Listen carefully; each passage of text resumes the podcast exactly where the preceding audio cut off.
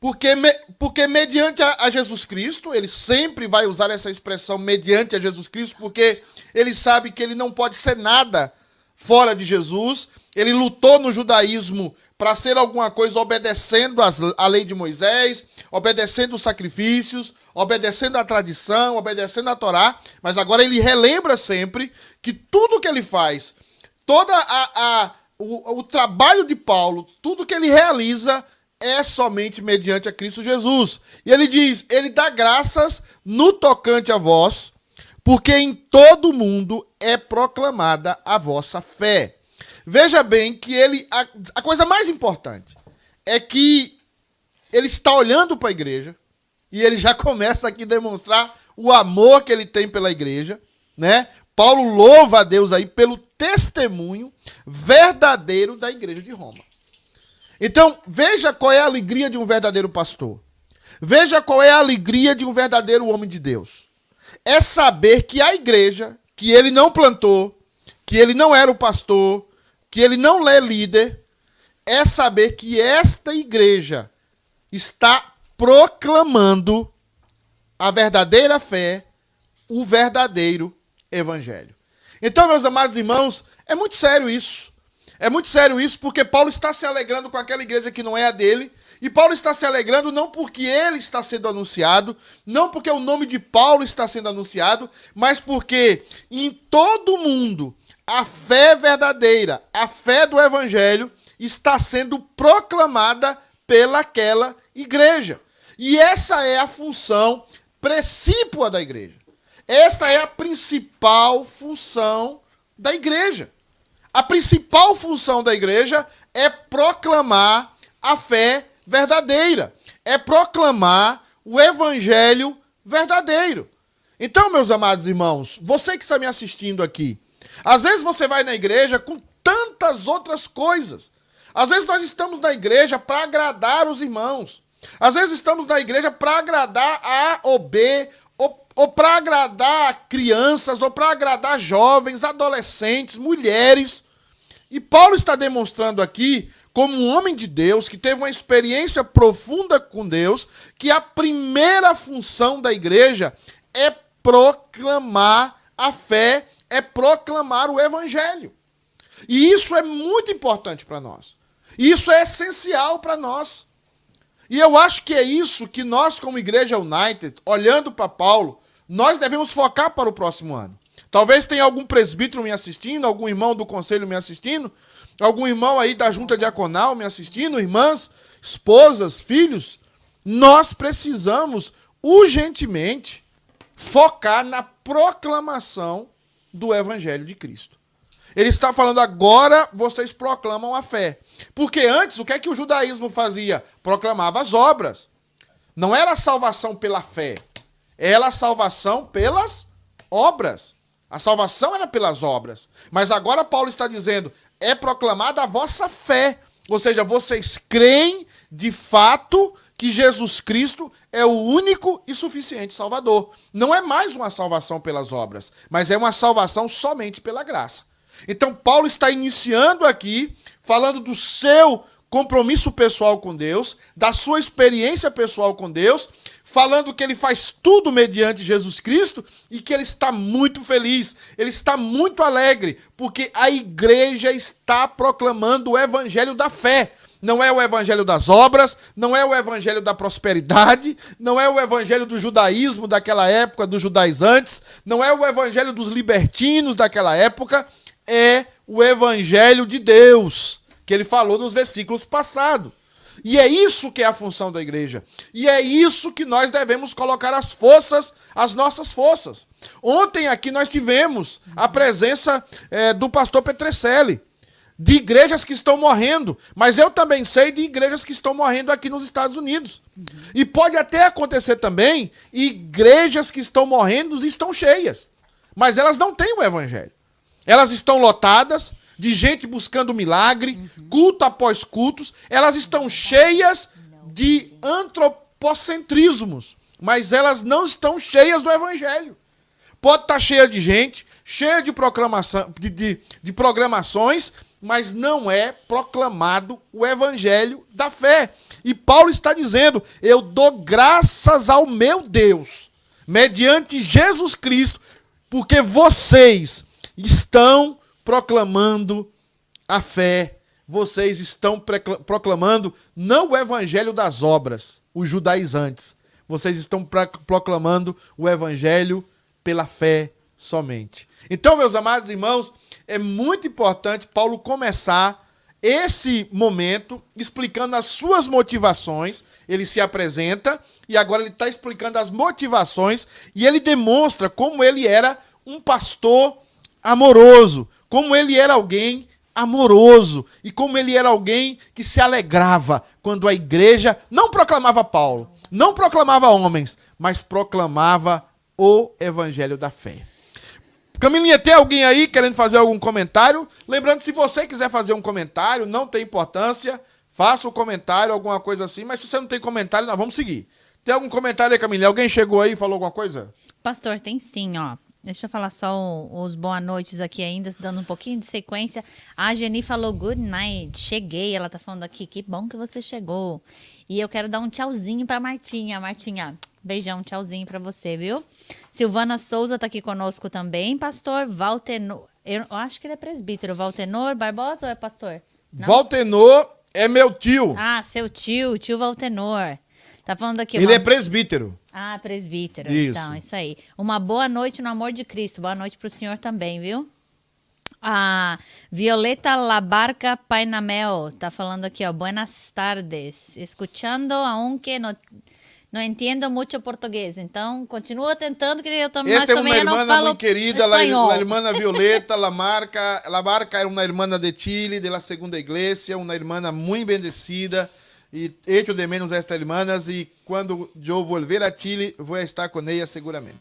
Isso aí. Amém.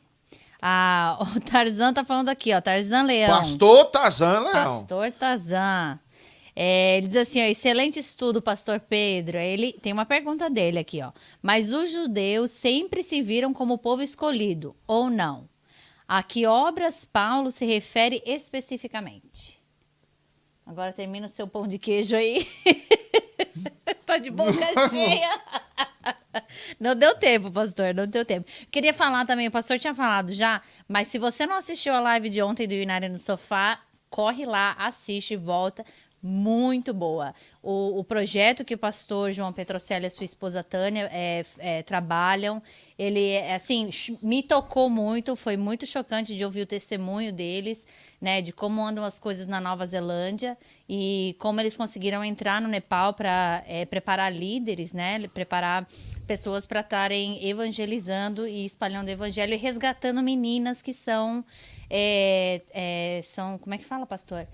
Vendidas, né, para bordéis e que são usadas como prostitutas, né? Agora Isso. acabou, engoliu o seu queijo aí. muito boa, Camelinha, muito boa lembrança. Queridos, então, a pergunta aí do pastor Tazan Leão, sempre um pastor com muito boas perguntas, é o seguinte, é interessante essa pergunta, ela é bem profunda, porque é o seguinte, o judeu se sentia realmente o povo escolhido de Deus. E aqui está uma coisa interessante, ele se sentia o povo escolhido de Deus, mas eles achavam que eles nunca, é, entre aspas, seriam rejeitados por Deus. Então eles se colocavam numa condição especial. E eles cobravam das pessoas comuns que as pessoas cumprissem as obras da lei, que as pessoas cumprissem os mandamentos da lei. E Jesus demonstra com os seus ensinos, com a sua pregação, que eles não cumpriam as obras da lei que eles colocavam as cargas pesadas no, no, no, no, seu povo, colocavam as cargas pesadas nas pessoas comuns, mas eles mesmo, com um só dedo, não fazia força para levantar essas cargas. Então, eles pregavam a salvação pelas obras, viviam uma vida hipócrita no seu íntimo, né? E as pessoas eram opressas, eram, eram viviam com medo, e eles viviam da religião e eles viviam de uma forma é, é, a usurpar o povo, é, mas eles sabiam que não podiam cumprir a lei, mas eles escondiam isso porque eles se sentiam superiores e que a lei quase não era para eles, mas era para o povão. Eles poderiam transgredir o que fosse, o que fosse, mas o povão, se transgredisse, iria todos para é, o lago de fogo e enxofre? Então essa pergunta do Tazan é muito boa. Nós vamos tocar nela mais na frente. Nós vamos falar sobre essa questão das obras de Paulo e eu agradeço ao Tazan pela pergunta. Pastor, ele diz uma coisa bem importante aqui também, ó. Era para estar tá comendo cuscuz, não pão de queijo, mas vou dar um desconto. Afinal, ele pastoreou em Paracatu, capital do pão de queijo. verdade, pastorzão, verdade, aí verdade, sim. Ah, eu queria ler também o comentário da Eni, Sim. Eni Tavares Amorim, ela diz assim, ó, pastor, infelizmente aqui no Brasil está acontecendo muito isso. Igrejas estão à procura de milagres e bênçãos materiais. Isso é muito preocupante. Sim, nós não. Isso da Eni é importante.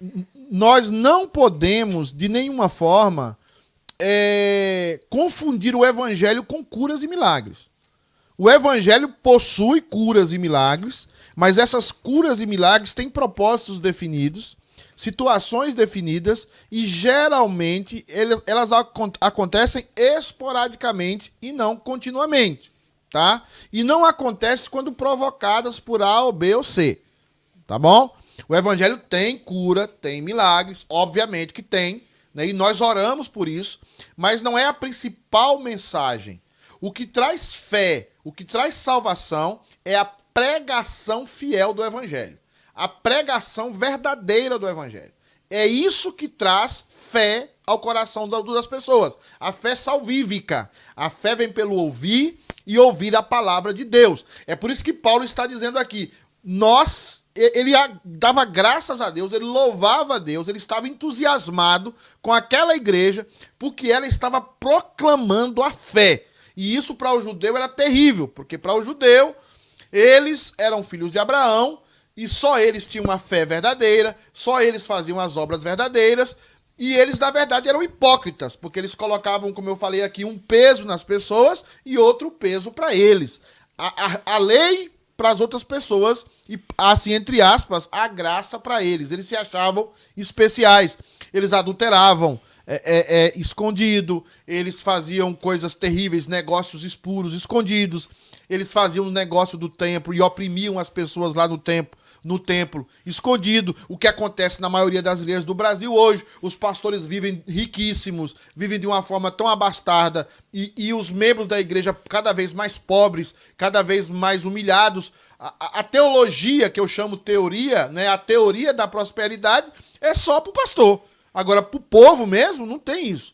Então, não existe teologia da prosperidade, existe trabalho, e milagre, sim, Deus faz milagre quando ele quer, na hora que ele quer. Não, eu posso ter uma filha minha curada de câncer e a mesma pessoa, eu posso ter uma outra filha orar e Deus não curar. É, cada milagre de Deus tem um propósito, sempre foi assim na história, e Deus não sai aí curando e realizando milagre sem que tenha um propósito, porque tudo vai passar, esse mundo vai passar e nós vamos viver no novo céu e nova terra. Amém. Então, milagres aqui precisam ter propósitos. É, vamos então para o versículo 10. Tem mais alguém aí, Camilinha? Pastor, tem bastante gente entrando aqui. Ó, a vossa esposa, senhorita, Fabi, a senhora Fabiana Lino. O Everton está aqui conosco também, meu companheiro de EBD. A Maruja del Carmen também está aqui com a gente. Regina, minha prima, também está aí, Dourado. Regina Dourado. Deixa eu é, jogar aqui o comentário dela. É a esposa do Tió é, do Tió, que é o. O Valtenor. Antes? Sim, o Valtenor, ok. É e também tá o Serginho, que é o reverendo Sérgio Adriane, também tá aí com a gente, muitos pastores aí conosco. É isso aí, a Luciana Cacheta também, eles devem estar tá terminando a, a quarentena deles, né? É, tá todo imunizado, todo, todo mundo imunizado, a igreja será vai... Que, será que fica imunizado mesmo, pastor? Dizem que sim, 90 dias seguro, né? Ah, 90 então vai dias. ter o culto do covidão. Só quem teve Covid e foi, dos, do, e é foi curado. É, o culto dos imunizados. Immunization. é. Então é o seguinte, gente. Vamos aí pro versículo é, 10, versículo, perdão, versículo 9 e 10. É, diz o seguinte, Paulo continua e diz o seguinte, porque Deus, enquecido em meu espírito, no evangelho do seu Filho, é minha testemunha de como incessantemente faço menção de vós, em todas as minhas orações, suplicando que, em algum tempo, pela vontade de Deus, se me ofereça boa ocasião de visitar-vos. Outra coisa que Paulo aqui está colocando, além de falar da sua experiência pessoal, o meu Deus, falar da sua alegria porque a igreja está proclamando a fé, Paulo continua aqui, ele continua falando algo muito legal. Uma vida de oração. Paulo é alguém que tem uma vida de oração. Em outras cartas, ele dirá o mesmo, que ele faz menção pelos Colossenses, pelos Gálatas, pelos Filipenses. Paulo era um homem de oração. Paulo orava.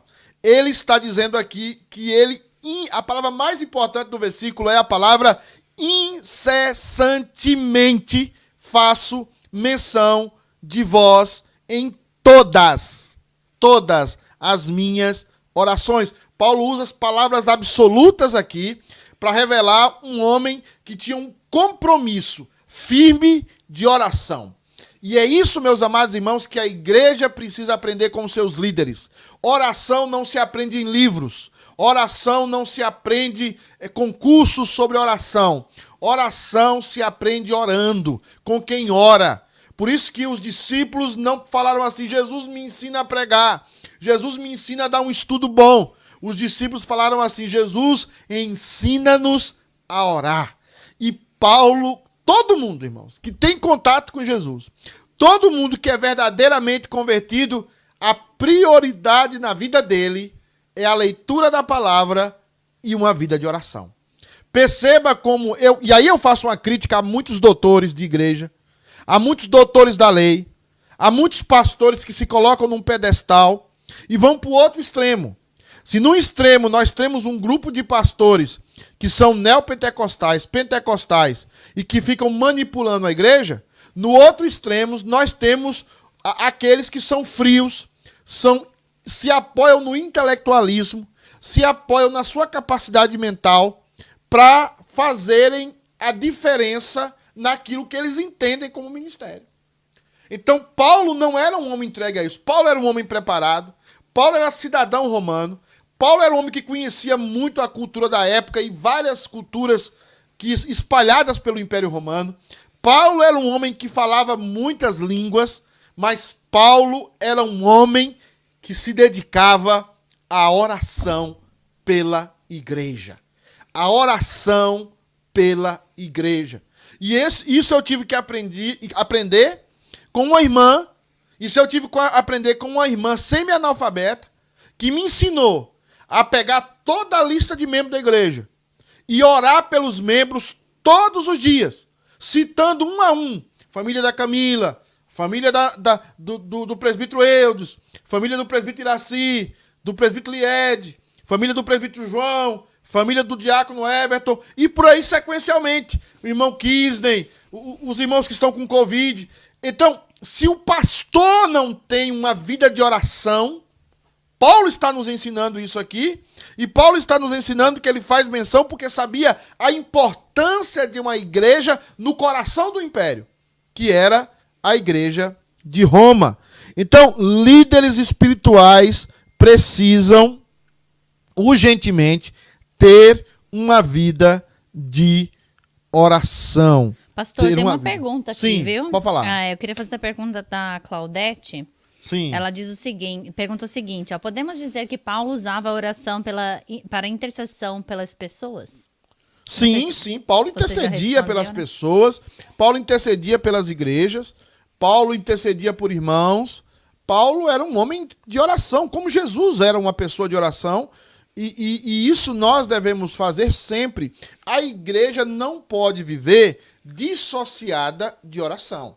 O que acontece muitas vezes? Eu sei disso porque eu já sou pastor há 20 anos e eu sei que nós, pastores, é, é, principalmente eu gosto muito de ler, gosto muito de estudar, gosto muito de adquirir. E às vezes a gente pensa que isso é o que vai trazer o evangelho ao coração das pessoas. Mas o que traz o evangelho ao coração das pessoas, obviamente, é a soberania de Deus. E dentro dessa soberania, Deus deixou a oração para que a igreja usasse esse meio de graça para que a oração nos leve a conhecer a vontade de Deus, a oração nos leve a batalhar a vontade de Deus e a oração nos leve a que nós a cada dia mais nos rendamos à vontade de Deus e Deus faz sim milagres, Deus faz mudanças tremendas através da oração. E nós precisamos aprender a orar constantemente. Então, Paulo está se revelando aqui, está dizendo: Eu oro incessantemente. E ele vai dizer o seguinte, ó, porque o Deus a quem eu sirvo no meu espírito, olha a profundidade disso. Paulo, quando fala no meu espírito, ele está falando assim: o Deus a quem eu sirvo aqui, do mais profundo do meu ser, eu sirvo no Evangelho, agora, de novo, ele usa a expressão sempre de Jesus Cristo. Não é mais só por Deus, não é mais pela lei, não é mais por Moisés, não é mais por aquilo que. os requerimentos da lei. Não, agora é pelos méritos de Cristo. Eu não preciso mais entrar no templo, eu não preciso mais entrar no Santo dos Santos. O templo físico é, de Israel perdeu toda a validade, porque agora nós temos o templo feito por Deus e não por mãos humanas. Nós agora somos a habitação do Espírito Santo. Não é é mais em Jerusalém que se deve adorar, não é mais no Monte Gerezim que se deve adorar, deve-se adorar a Deus em qualquer lugar, em qualquer momento, em espírito e em verdade. Então, Paulo está trabalhando esse conceito agora fortemente nas suas palavras. E ele diz o seguinte: que Deus é sua testemunha. Porque, meus irmãos, quando você ora, o que é que diz o texto? Quem é que vê você quando você ora, geralmente? É Deus. O que é que Jesus fala? Aquele que te vê em secreto em secreto também o que? Te recompensará. Então, os mais velhos tinham uma expressão que é o seguinte: eu vou na sala do trono. Quando a coisa ficava apertada, quando as dificuldades surgiam, os mais velhos diziam assim: eu vou na sala do trono. Eu vou conversar com o dono de tudo, com o Senhor de todas as coisas. Então, me preocupa muito a vida de oração dos pastores. A minha vida de oração, a vida de oração dos meus amigos, dos meus colegas pastores dos líderes da igreja. Oração deve ser algo presente. Uma coisa, por exemplo, que eu me assustei esses dias, quando eu falei em jejum e oração, o irmão falou: Pastor, nós estamos virando pentecostal, como se jejum e oração fosse coisa, fosse propriedade da igreja pentecostal. Eu amo nossos irmãos pentecostais. Mas nós presbiterianos precisamos sim entender que jejum e oração está na nossa Constituição. Primeiro está na Bíblia, né? E se está na Bíblia, acabou. Nós temos que aprender a jejuar e orar, nós temos que ter este costume, sim, porque isso é bênção para a igreja, é bênção para as nossas vidas, e os homens de Deus oravam incessantemente. Incessantemente. E ele diz o seguinte: suplicando, o que, é que ele mais pedia aqui? Que em algum tempo, pela vontade de Deus, se me ofereça boa ocasião de visitar-vos. Aqui está Paulo revelando, começando a revelar outra coisa. Ele está revelando aqui o seguinte: eu tenho desejo de estar com você. Por isso que Paulo diz o seguinte: orai pelos que vos perseguem. Desculpa, Jesus Cristo fala: orai pelos que vos perseguem. Por quê? Quando você ora por alguém que te persegue, geralmente você começa a amar aquela pessoa, você começa a querer estar junto daquela pessoa, e igreja é isso. Quanto mais são espiritualmente nós somos, mais nós queremos estar presentes, estar junto com os outros irmãos. Porque Paulo orava incessantemente pela igreja de Roma, ele agora está dizendo: ou oh, eu desejo, eu suplico que em algum tempo, pela vontade de Deus, se me ofereça uma boa ocasião para estar com vocês para visitar vocês. E aqui, irmãos, vai caindo por terra todo argumento de, de desigrejado. Pessoal que acha que igreja é sua casa. Até agora tem essa mania, agora, viu, Camila? Você sabia? Tem um povo é. achando o seguinte: a igreja é meu marido, minha esposa e meus filhos. Pastor, eu notei isso, viu? Eu é? notei isso nos, nos Instagram da vida, que umas publicações, assim, eu notei de quem já estava assim, meio afastado da igreja, se afastou um pouquinho mais com o Covid. Mas eu, eu até comentei com a Sandra isso, que eu notei que agora o pessoal acha que igreja é, né? Aquele Não. versículo que diz: Primeiro... onde tem mais, um ou mais, ali estarei. Eles acham que ali é a igreja. Que primeiro é se criou, cara, pra... primeiro se criou uma distorção, que é aquela coisa que eu tenho falado aqui. Não, primeiro é Deus, depois a minha família, depois a igreja, depois o mundo. A gente cria essa coisa na cabeça. Não existe essa essa cronologia, é, é, é, esse cartesianismo na Bíblia. O que existe é o seguinte: o reino de Deus em primeiro lugar. E às vezes o que tem que estar em primeiro lugar é o seu vizinho, que está passando necessidade. Às uhum. vezes, em primeiro lugar, é o seu marido, é a sua esposa, é o seu filho que está passando alguma necessidade. Às vezes é a igreja mesmo que você tem que priorizar naquele momento, que ela está passando alguma necessidade. Então, não existe essa prioridade, primeiro isso, primeiro aquilo. Primeiro o reino de Deus. Primeiro é o reino de Deus, né? E aí as pessoas, o que que acontece? Se trancam em casa com as suas famílias, se trancam em casa para dizer o seguinte: olha, eu estou bem que eu estou pastoreando minha família. Sem a igreja, se você não ama a igreja, se você não pratica uma vida de oração, se você não ora pelos seus irmãos, você jamais sentirá o desejo de estar com eles. A maioria dos desigrejados não tem vida de oração. A maioria dos desigrejados não ora pelos seus irmãos, não pode orar pelas necessidades deles, porque quando a gente ora pelos nossos irmãos, nós temos vontade de estarmos juntos com eles. O evangelho não é feito para nós vivermos sós. O só, o evangelho não é feito para vivermos sozinhos nas nossas casas. O evangelho é construído, é feito para estarmos juntos, para sua fé ser desafiada, o seu perdão ser desafiado. Deus constituiu a igreja assim mesmo. Porque se ele não quisesse, Camilinha converteu, Camilinha já sobe para o céu direto. Pastor Pedro converteu, já sobe. E os anjos é que pregariam aqui o evangelho. Mas não foi assim que Deus quis. Deus quis a igreja com problemas, com dificuldades. O próprio Paulo brigou com Barnabé. O próprio Paulo brigou com Marcos. Teve desavenças com Pedro. Porque essa é a natureza da igreja. E Deus a fez assim mesmo, para que nós cresçamos, para que nós perdoamos, para que nós sejamos perdoados, para que nós cresçamos na graça, amadurecemos. Então, Paulo, assim, revela aqui uma vida de oração, que a maioria dos pastores não tem. Porque se tivesse, o evangelho seria diferente. E vida de oração, pastor, é, é difícil, é uma luta. Você tem, eu, eu luto todo dia para ter uma vida de oração.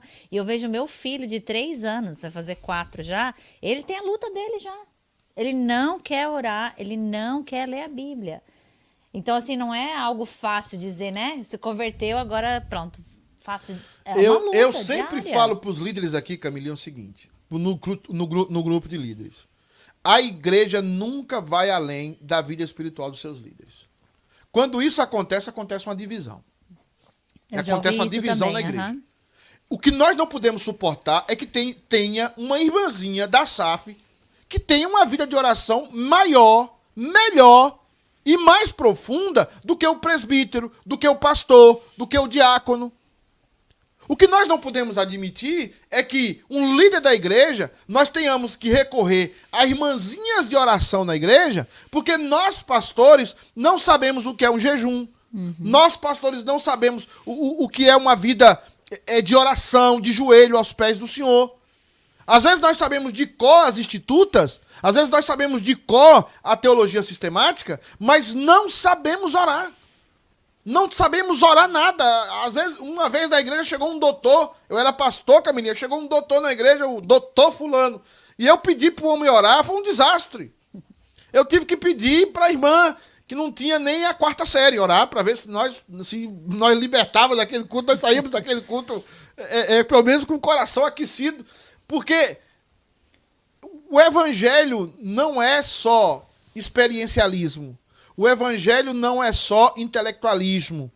O evangelho é, sobretudo, a graça de Deus visitando as nossas vidas, nos humilhando, nos fazendo a cada dia mais dependentes de Deus. Aí cada doutorado, cada mestrado, cada, cada curso que a gente faz vai ser servo de Cristo e não vai querer tomar o lugar de Cristo nas nossas vidas. O doutorado não vai tomar o lugar de Cristo, o mestrado não vai tomar o lugar de Cristo. Nós vamos ser colocar os nossos cursos debaixo do senhorio de Cristo e vamos nos humilhar. E a oração é isso, né? E Paulo, a oração provoca o quê? O desejo de estar junto. Você pode perceber, Camelinho, o seguinte: a pessoa, a primeira coisa quando a pessoa quer desviar da igreja, o que acontece? Ela não quer ir para a igreja. Uhum. Ela afasta dos irmãos. Ela tá pensando que ela só tá. Eu tô afastado dos irmãos, mas não estou afastado de Deus. Bem, é. Se, a Bíblia é clara. Se você ama a Deus, mas não ama seu irmão, você é mentiroso. Uhum.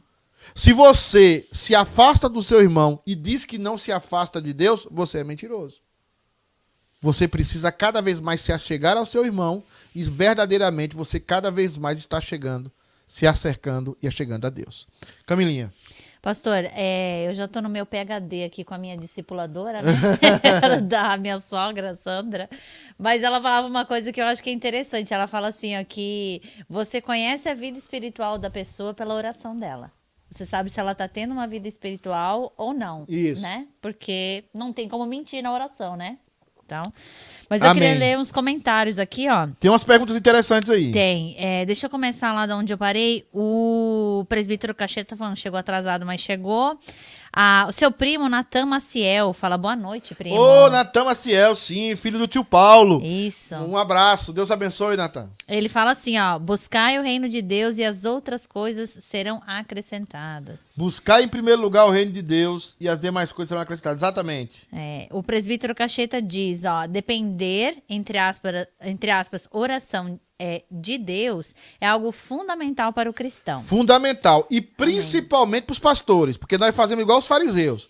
Falamos de oração para o povo, mas nós mesmos, pastores, não oramos. Uhum. E aí os pastores caem, caem em cima de mim com, críticas porque eu falo essas coisas aqui.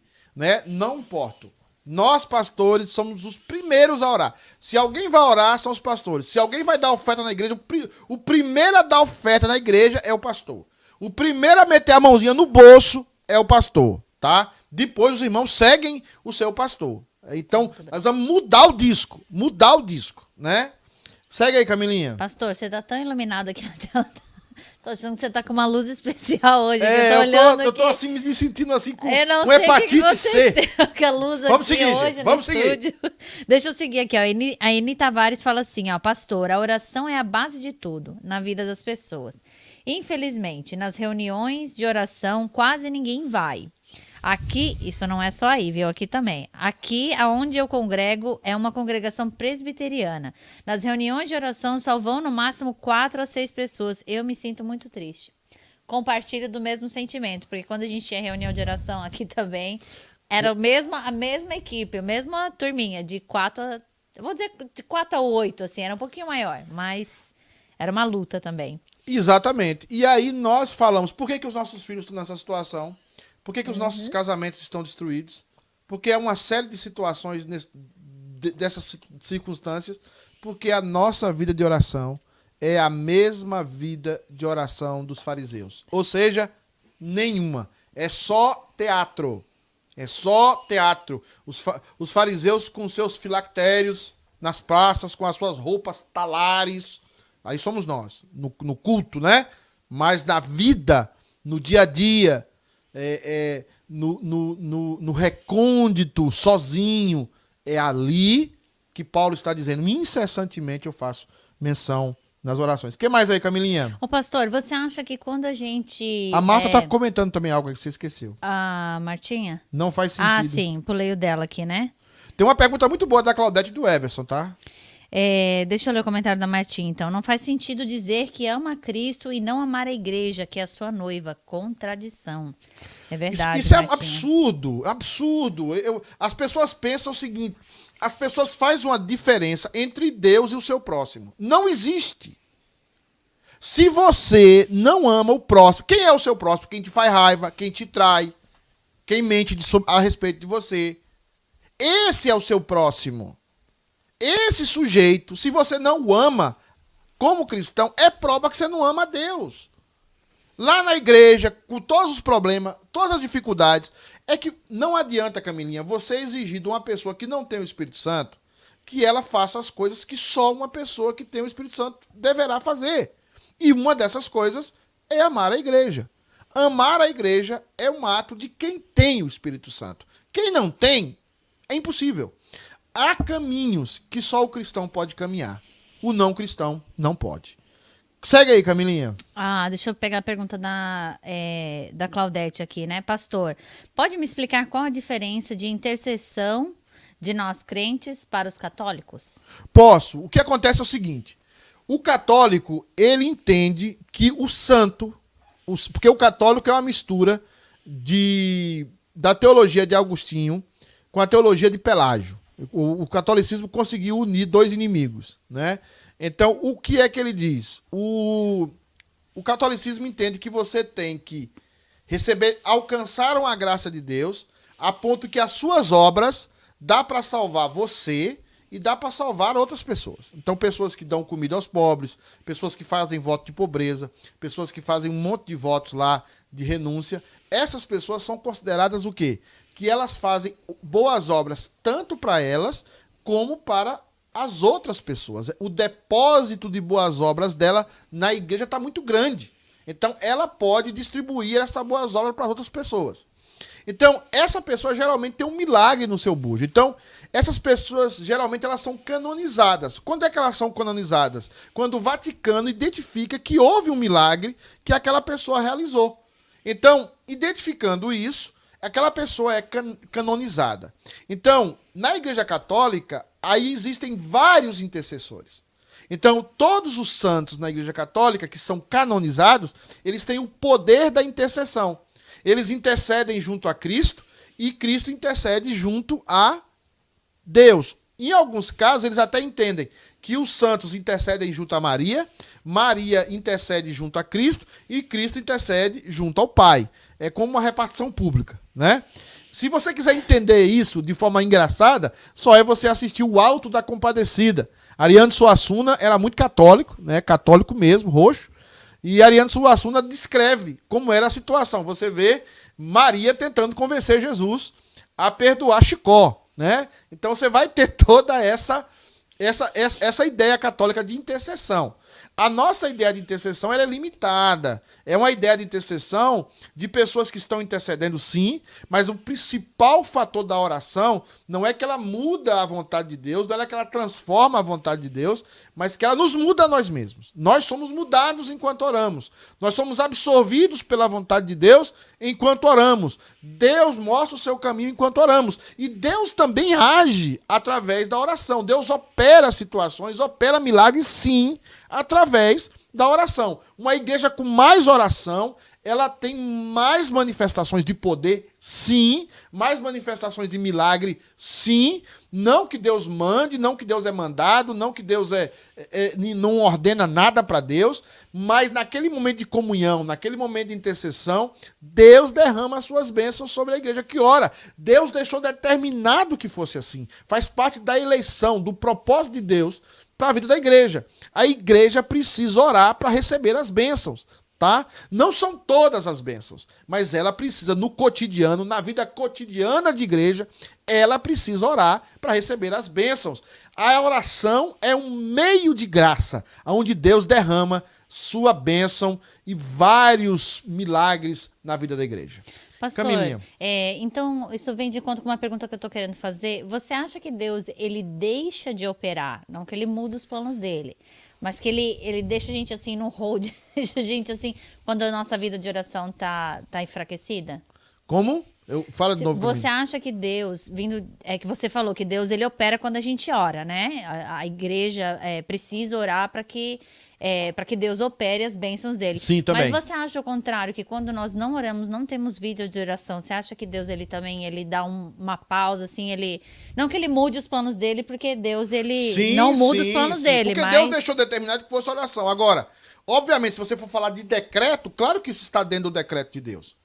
Mas se você não tem uma vida de oração, a igreja se esfria, a, a, situação dos departamentos se esfriam, o, o, o, pastor que não tem vida de oração, a pregação dele é uma pregação esfria, às vezes uma pregação inócua. A, a, vida de um homem de Deus, de oração, a pregação causa duas coisas. Ou ela provoca conversões, é, é, mudança de vida nas pessoas, ou ela provoca muita raiva. As duas provocações são reações de, de um homem que ora, de um homem que está de joelho diante de Deus. Agora, muitas vezes a nossa pregação produz indiferença. As pessoas estão dormindo. Quantas vezes você vai na igreja e as pessoas estão dormindo? Eu sempre falei com Fabiana, o termômetro do meu ministério é o dia na quarta-feira que eu estou dando estudo e ela não está lá assistindo, sentando no banco chorando. O dia que a Fabiana parar de ser impactada pelas minhas pregações, eu tenho que parar do ministério. Porque eu conheço mulher de pastor, já fui na igreja, que na quarta-feira o pastor tá lá falando, vocês têm que vir na igreja. E a mulher dele tá assistindo novela. Porque antes, Camilinha, você não é desse tempo, você é uma pessoa nova. Mas antes as casas pastorais eram do lado da igreja. Aí o pastor fala, gente, vem assistir aqui a classe, vem assistir o culto quarta-feira. E a mulher dele assistindo novela da Globo, do lado assim da casa, as portas. Não sei se é da Globo, qualquer novela aí é ruim Aham. mesmo. Eu não gosto muito de novela. Eu gosto de novela. Eu Já me confesso, converti também. Gosto de novela Não de época, novela gosto de, de livros, por exemplo. é, é, citei aqui agora Ariane Suassuna, é, Guimarães Rosa, é, literatura boa. Eu gosto de, de ler é, é, de tudo. Né? O cristão tem que ler de tudo. Né? Não tem nada do diabo ou, ou de Deus. Existe coisa ruim e coisa boa, né? Em todo lugar. Então, assim. É, é, o- Volta pra mim aqui, pastor, é, se você o- puder. então, assim, o- a questão de nós orarmos traz mudança na nossa pregação, né? Mudança na nossa pregação. Então, nós provocamos ou a bênção de Deus ou a raiva. A pregação, quando o pastor está debaixo de oração. Quando ele não está debaixo de oração, é indiferença. Sim, Camilinha, segue aí, minha filha. Pastor, Vamos queria seguir nos comentários aqui, ó. Erisson Galvão tá aqui conosco. Ele diz, Pastor Erickson. Pastor Erison. É, ele tá falando, Foi verdade. pastor da minha mãe. Oração é tudo para a comunhão. É, depois ele segue dizendo: oração abençoa a pregação poderosa. Ele tem uma pergunta também aqui, ó. Como orar sinceramente e seu irmão passando fome? É, eu não sei se, se você tem condição, se você tem condição de que o seu irmão não passe fome, você não pode estar orando e o irmão passando fome, né? Camilinha, mesmo se eu deixar ela passar fome aqui, ela já comeu cinco pães de queijo. É Três, né, Camilinha? Pastor, se um dia bater uma fome, eu acho que eu sou a primeira caidura. Então é o seguinte, não dá, né? Não tem, não existe isso, né? Aí até o bom senso, né? Eu tô aqui, como eu tô aqui evangelizando vocês, mas vocês estão passando fome e primeiro vocês têm que converter para dar comida. Não existe isso, né, gente? Isso aí é, isso aí é, é loucura, né? Loucura. É, que mais, Camilinha? A produção tá falando aqui que, que nosso tempo não, tem, não tá muito longo, não, mas não tem muitos comentários ainda para mim ler aqui, pastor. É, o pastor Erison segue dizendo: a oração nos humilha diante de Deus. Verdade. Isso, verdadeiramente. É, ah, o pastor Tarzan continua também falando e diz o seguinte: ó, Ariano faz essa meditação, entre aspas, de forma perfeita, segundo a concepção católica. Essa mediação. É. Mediação. Media- Mediação, que que meditação é uma coisa. Meditação é dos. in- Falei dos- meditação? dos- foi, é Eita, dos nós. hindus, Ah, tô tal, um óculos mediação, aqui. né? Mediação, E- desculpa, E, é pastor. bom, pessoal. Eu gosto, né? é, A Ariana, eu sou muito fã de Ariano, né? Eu sou, eu sou fãzaço dele. Então, assim, não é só isso, as novelas que ele escreveu, tem, tem outras coisas muito boas, tal quanto o Alto da Compadecida. Então, assim, a gente. A Pedra do Reino, né? Então, tem outras coisas boas. Então, assim, assista Ariano, para você entender um pouco da mediação católica, né? E que era esse- essa, essa repartição pública aí para a mudança da- da- dos conceitos. Vamos seguir aqui então, Camilinha? Então, querida? Versículo 11. Eu tô no 11, né? Não é isso, Ale? Diz assim: Porque muito desejo ver-vos. Olha, gente, Paulo falando muito desejo ver-vos. Eu, eu fico olhando aqueles crentes fiéis a Deus no sábado, Camilinha. Gente, amanhã tem culto. Eu vou ver o irmão Ale, vou ver a irmã Camilinha, vou ver a irmã Sandra, vou ver o, Be o Benjamin. Gente, amanhã tem culto. Então, Paulo está demonstrando isso aqui. Paulo está dizendo, gente, eu quero ver esse povo, eu quero dar um abraço nesse povo. Ó, gente, eu já evangelizei em cima de caminhão, eu já evangelizei ah, os- em cima de reboque, de, de trator. Eu, eu já andei assim 30, 40, 50 quilômetros, 60 para evangelizar. Encontrar aqueles irmãos lá no meio do mato, nos povoados, que abraçavam, que se viam a gente aquele cafezinho, aquele pão, a- a- aquela coisa. Era muito bom ver aqueles irmãos semana após semana. E Paulo está dizendo aqui uma coisa muito importante que a gente às vezes nos escapa, essa humanidade de Paulo. Gente, Paulo depois aqui vai fazer um tratado teológico maravilhoso. Mas o homem que vai fazer o mais profundo tratado teológico da igreja é o homem que está dizendo aqui, ó, porque muito desejo ver-vos. Porque muito desejo ver-vos. Isso é maravilhoso. E ele diz: a fim de repartir, algumas traduções, compartilhar convosco algum dom espiritual, para que sejais confirmados. Né? A ideia do dom espiritual aqui não é aqueles dons lá de, de Corinto, no seguinte, falar em línguas, ter visões. As pessoas acham que é isso. Não. É a ideia de que Paulo doaria algo espiritual para aquele povo. Ele daria um dom, ele daria, por exemplo, um ensinamento espiritual para aquele povo. Mas ele também vai dizer, versículos abaixo, que ele também vai receber desses irmãos um, algum donativo espiritual. Não é donativo físico, não é dinheiro, mas é o compartilhar. É eu e Camilinha aqui. Camilinha vai me ensinar. E eu vou ensinar a Camilinha. É esse compartilhar. Antigamente, é, eu andava muito em reuniões de oração. Eu já fui muito pentecostal, viu, Camilinha? Você não sabe disso, mas eu já fui. não, Leandro já não, deve ter falado aqui. Não, Leandro já deve ter fuxicado aqui. A, é, o dedinho lá. É, eu já fui, eu já fui muito assim. Mas tem uma coisa boa nessa época. Eu, a gente compartilhava. Tinha o dia de compartilhar, sentar junto, falar, orar, compartilhar, né? Compartilhar, conversar, orar. Era maravilhoso, era maravilhoso. E Paulo está falando isso aqui. Porque muito desejo ver-vos, a fim de repartir convosco algum dom espiritual, para que sejais confirmados. A palavra confirmado aqui é firmados, é mais alicerçados ainda na, na fé. Né? Isto é, para que em vossa companhia, aí Paulo já explica melhor, reciprocamente, não é só eu que vou dar, ele está falando agora, é um algo recíproco, né? Vocês vão dar, eu também vou dar né? Nos confortemos por intermédio da fé mútua. Vossa e minha, ele reforça sempre isso. Porque não quero, irmãos, que ignoreis que muitas vezes me propus ter convosco, muitas vezes, no que tenho sido até agora impedido, para conseguir igualmente entre vós algum fruto, como também entre os outros gentios. Que maravilha de homem é esse! Com conhecimento, não tem um doutor da igreja que chega no chinelo de Paulo. Paulo, Paulo elimina essa arrogância besta. Desculpa a expressão baiana, essa expressão nordestina, que eu sou nordestino com muito orgulho, né? Essa bobagem, essa besteira, né? De, de se sentir superior aos outros. Aqui está falando um homem que tomou classe de catecúmenos com Jesus, glorificado.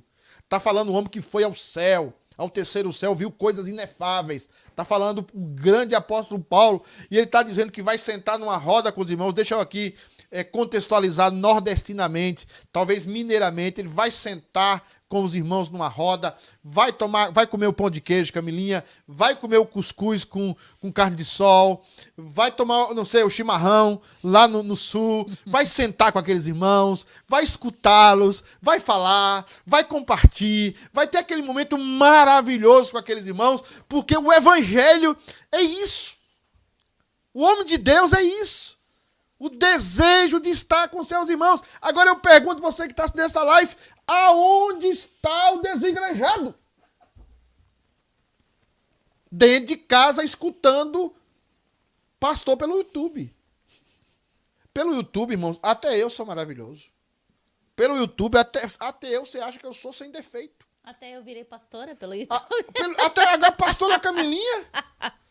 né? Então, assim, pelo YouTube, a beleza. Mas e o Pedrão do dia a dia? E os meus problemas? E as minhas dificuldades que você precisa perdoar, que você precisa é, me, me exortar? Nós somos seres humanos, nós somos necessitados da graça a cada dia. E você tem que parar com essa bobagem de desigrejado. Ou você abandona a igreja e diz: Eu não sou crente, eu não quero saber de Jesus. Ou você volta aos pés do Senhor, abraça a igreja, ame a igreja, ame aos seus irmãos né? Ame aos seus irmãos. Ele diz o seguinte: eu digo aí é o seguinte, eu coloquei em negrito assim: ser verdadeiro cristão neste mundo caído traz profundos sofrimentos. Por isso que Paulo está falando de consolo. Porque esse mundo é, é dolorido para nós cristãos. Para nós cristãos, ver tanta violência, ver tanta coisa ruim, ver tanto engano, ver tanta mentira. Para nós cristãos, isso é dolorido. Por isso que Paulo fala que o espírito e a companhia dos irmãos com a palavra nos traz verdadeiro consolo. Por que, que nós temos que estar juntos? Porque nós temos que consolar uns aos outros constantemente. Por quê? Porque esse mundo traz muita dor ao cristão. esse mundo traz muita dor àquele que se coloca como cristão. Eu tenho que parar aqui, já são 7 e 2, né? Senão, Fabiana não está aqui hoje para fazer assim, né? Hein, Camilinha? A produção já fez. A produção já, já fez, né? É, eu também tenho que. Eu. Tem o curso de líderes, né? É, eu tenho o curso. Não, eu tenho que gravar a live de Natal. A pregação de Natal. Não sei se vai dar hoje, porque a lei tá assim e tal. Vamos deixar pra semana que vem. Não, ah, mas assim, continue conosco. Semana que vem não dá, pastor. Semana que vem, gente, eu vou estar tá, assim, muito humilhado. Eu vou estar tá na Flórida, tá? Então, assim, geralmente eu vou dar uma pausa aí de uma semana é, ou duas, porque. Não, eu acho que é uma semana. Segunda na outra, segunda dia, segunda dia 4 eu estou. Não, vamos encerrar e eu continuo semana que vem. A lei tá pedindo pra gente poder continuar, mas eu quero encerrar.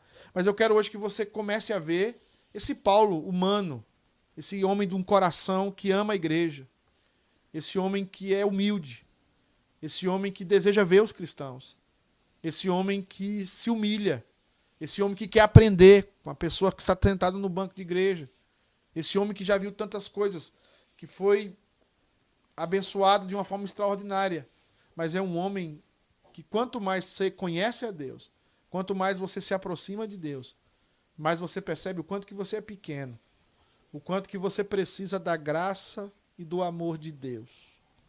Nós não somos nada. Nós não somos merecedores de nenhuma glória. Nós estamos aqui para dar glória. Para dar glória somente a Deus. Nós não estamos aqui para receber glória. Esse homem é apaixonado pelo Evangelho. Esse homem é apaixonado pelas almas. Esse homem que quer fazer de Roma uma base missionária para chegar até a Espanha. Incansável, Paulo. Mas esse, esse homem quer também sentar com os irmãos. Eu imagino tanto que Paulo desfrutava da sua vida cansada, da sua vida cheia de marcas, do seu corpo. Uma vez ele disse numa das suas cartas, e aí eu fico meio pentecostal, viu, Camilinho? Eu fico arrupiado. ele diz numa das suas cartas que ninguém me moleste. Que nin... Ele pareceu um nordestino aí, Camilinha. Que ninguém me moleste, porque eu trago no meu corpo as marcas de Cristo. Das chibatadas, das varadas, das noites mal dormidas, dos naufrágios, das traições, dos abandonos. É esse Paulo. É esse Paulo que nos ensina a desejar talvez tomar uma xícara de café, sentar com os irmãos e não somente ensinar, mas sempre aprender e ser consolado mutuamente. Eu quero deixar esse Paulo, essa cara de Paulo para você desse pastorzão chamado Apóstolo Paulo, para que você vá para sua casa hoje, desligue hoje talvez a live e pense no seu coração. Eu preciso mudar a minha vida, eu preciso amar a igreja, eu preciso amar os meus irmãos, eu preciso me dedicar à igreja, eu preciso cuidar das pessoas, eu preciso ser um cristão. Porque Jesus deu a vida por você, Jesus salvou você. E agora você tem essa função de se encher do Espírito Santo e de abençoar vidas através da sua vida. Deus abençoe a todos, tenha uma ótima segunda-feira, uma ótima semana. Deus abençoe. Tchau.